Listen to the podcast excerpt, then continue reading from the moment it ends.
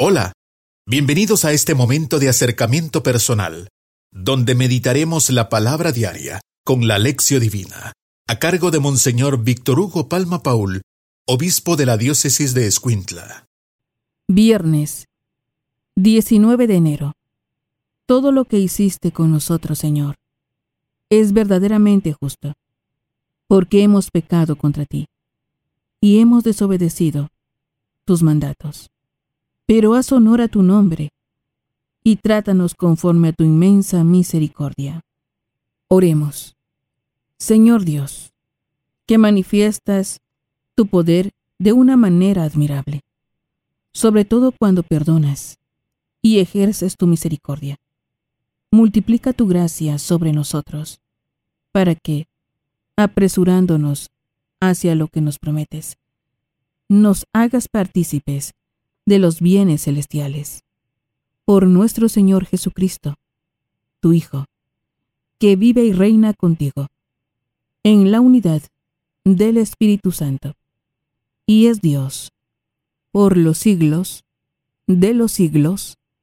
Amén. Lectura del primer libro de Samuel.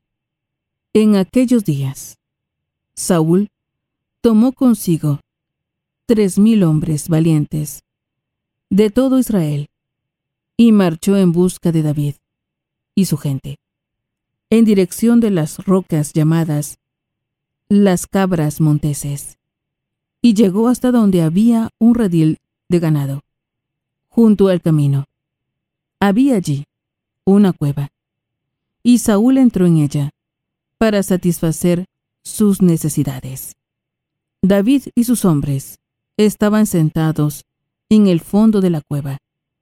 Ellos le dijeron, Ha llegado el día que te anunció el Señor cuando te hizo esta promesa.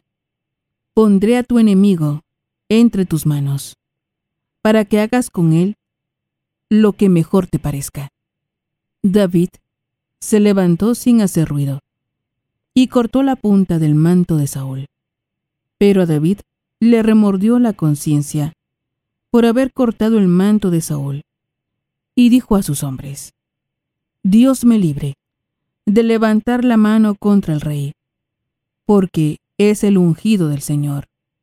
Con estas palabras, contuvo David a sus hombres, y no les permitió atacar a Saúl. Saúl salió de la cueva y siguió su camino. David salió detrás de él y le gritó, Rey y Señor mío.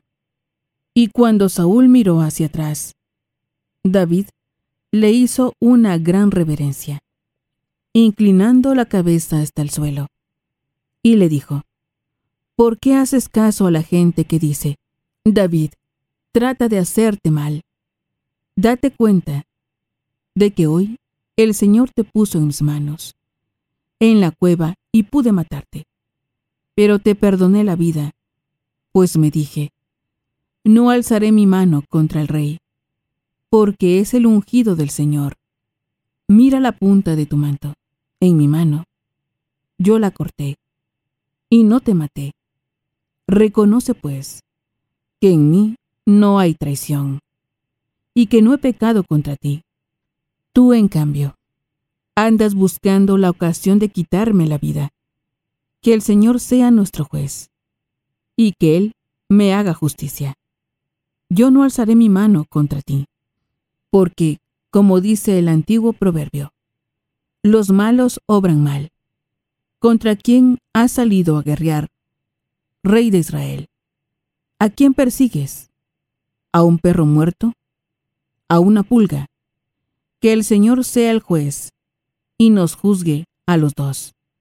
Que Él examine mi causa y me libre de tu mano. Cuando David terminó de hablar, Saúl le respondió, ¿Eres tú, David, hijo mío, quien así me habla? Saúl rompió a llorar y levantando la voz le dijo, Tú eres más justo que yo, porque solo me haces el bien mientras que yo busco tu mal. Hoy has demostrado conmigo tu gran bondad, pues el Señor me puso en tus manos, y tú no me has quitado la vida. ¿Qué hombre que encuentra a su enemigo le permite seguir su camino en paz? Que el Señor te recompense por lo que hoy has hecho conmigo.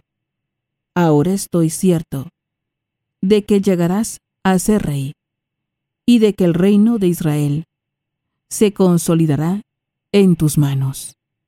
Palabra de Dios. Te alabamos, Señor. Salmo responsorial. Salmo 56. Señor, apiádate de mí. Señor, apiádate de mí. Apiádate de mí, Señor. Apiádate. Pues en ti me refugio. Me refugio a la sombra de tus alas, hasta que pase el infortunio. Señor, apiádate de mí. Voy a clamar al Dios Altísimo, al Dios que me ha colmado de favores. Desde el cielo, su amor y su lealtad me salvarán de mis perseguidores.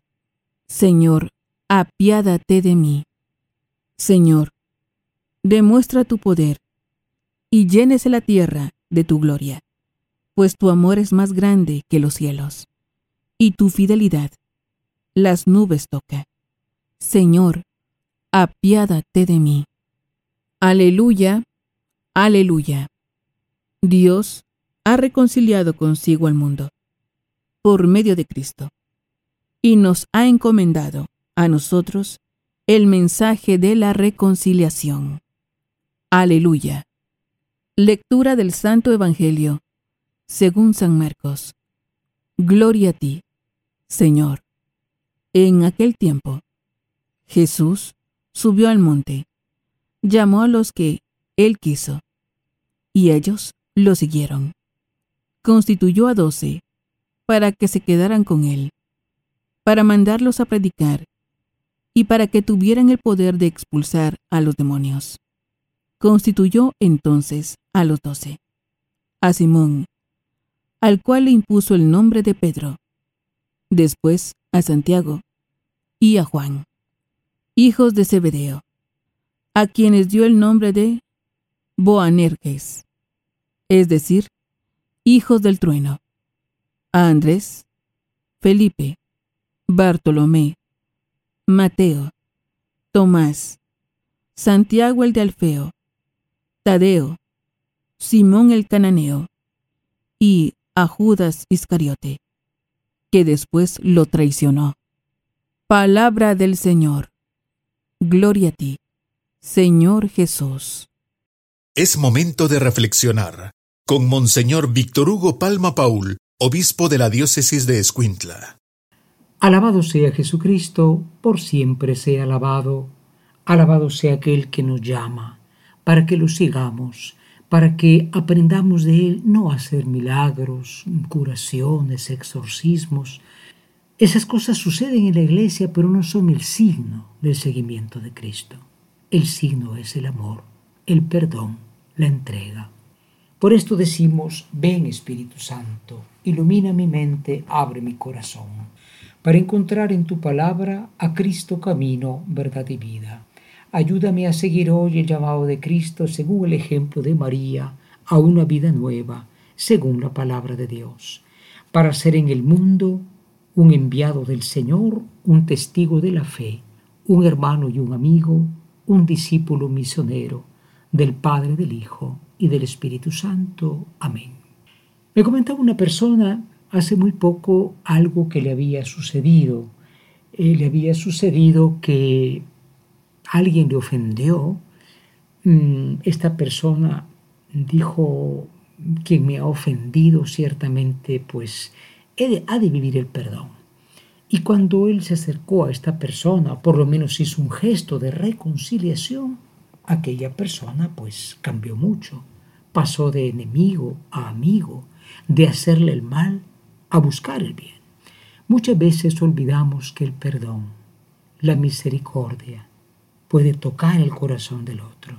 San Juan Pablo II decía que a veces somos seguidores de la sospecha, ¿no? de que el otro es malo, de que el otro nos quiere hacer un daño, cuando en el fondo el otro quiere ser como nosotros o con nosotros algo que no se atreve porque tiene orgullo.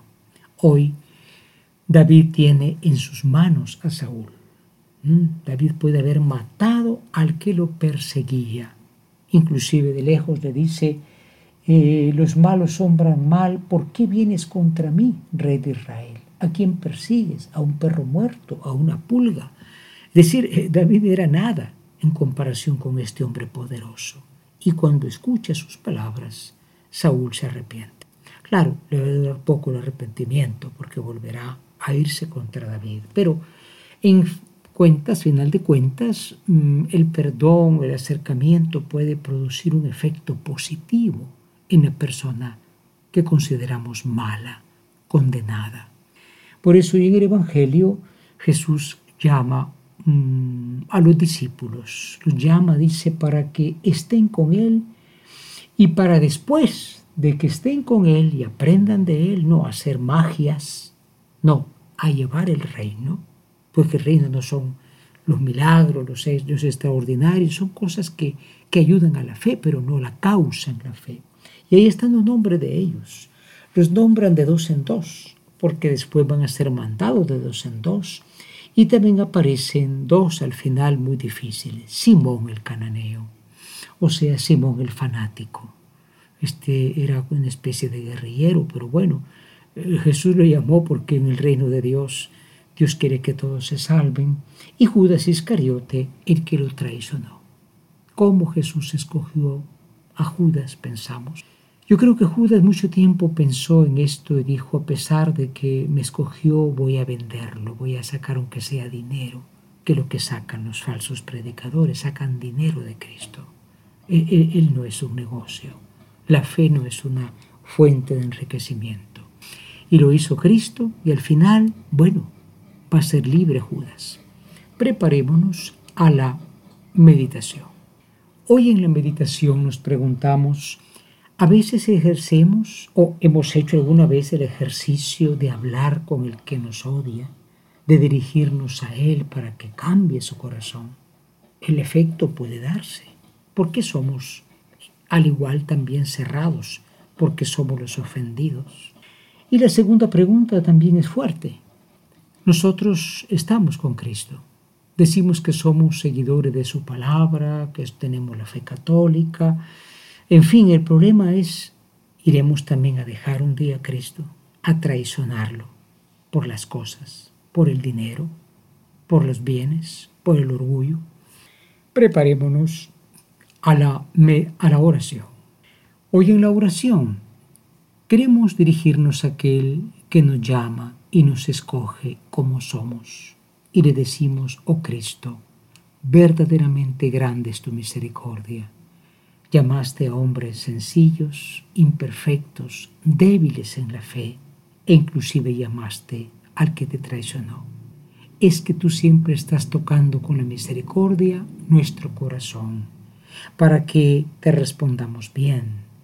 Haz que nosotros también, inclusive aquellos que nos hacen daño, les dirijamos una palabra que toque su conciencia, para que tal vez mediante tu espíritu, seguramente puede ser así, dejando lo malo, practiquen el bien.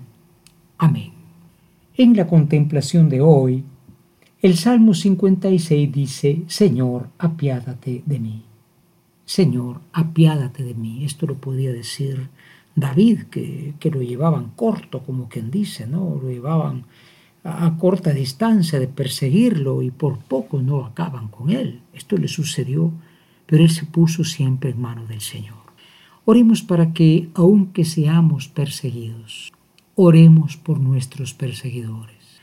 Oremos para que nosotros no devolvamos mal por mal, sino como dice la carta a los romanos, venzamos el mal con la fuerza del bien, que es lo que el Señor espera de sus discípulos y misioneros en el mundo.